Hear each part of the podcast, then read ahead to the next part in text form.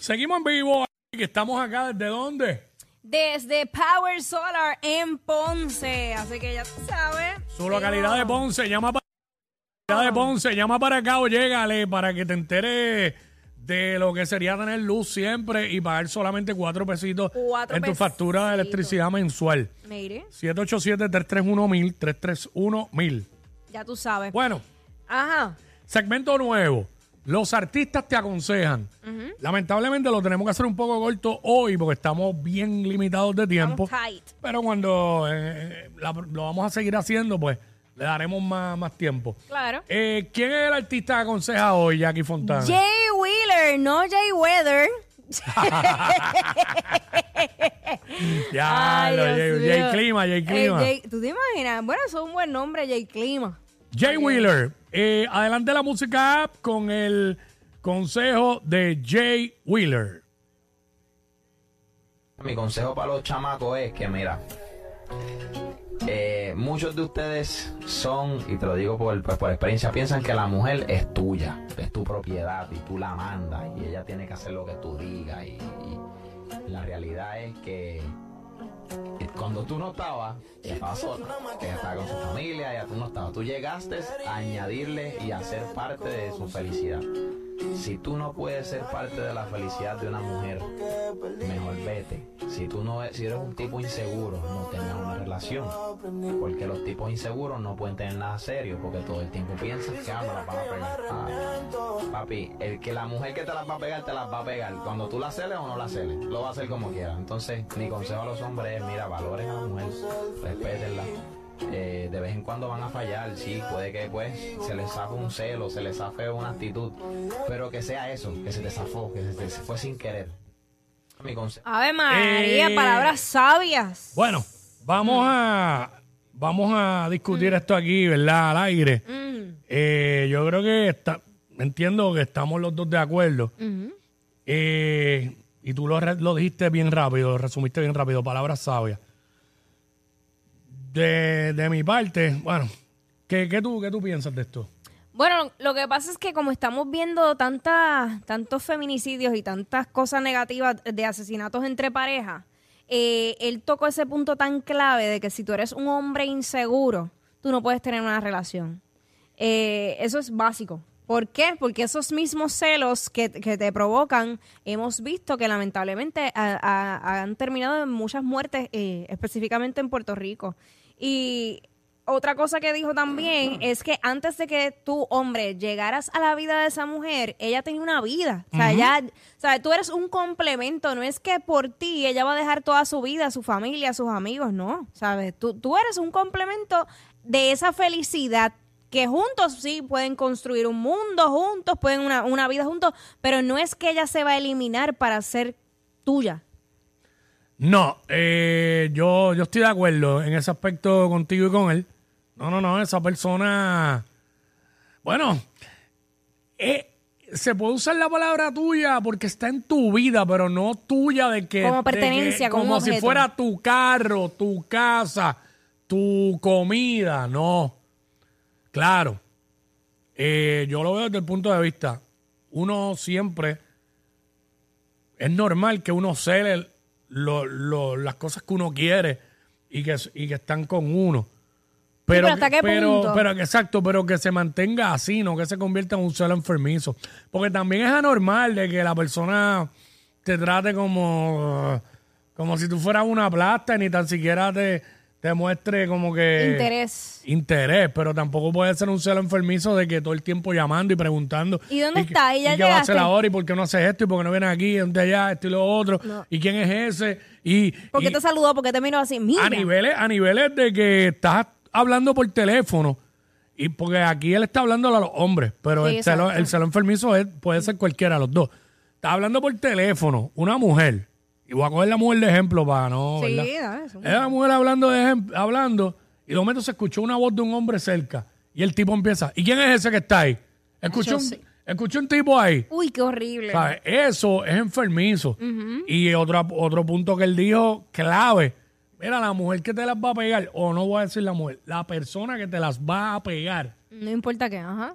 es una persona que decide ser infiel. Por ende, las celes o no, te Va a las va a pasar. pegar igual. Yo estoy de acuerdo con él. Sí. Yo creo que es un gran consejo y qué bueno, ¿verdad? A raíz de todo lo que pasa en Puerto Rico, como tú dijiste, que, que él diga estas palabras. Pero que quisimos traerlo aquí para ser eco y repetirlo y que la- toda la gente que nos escuche lo oiga.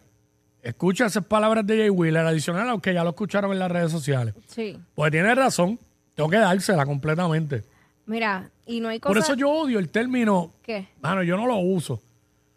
Hacho, los tipos cuando dicen, Hacho, mano, la mujer mía, que. Hacho, yo no uso eso. Yo digo mi esposa.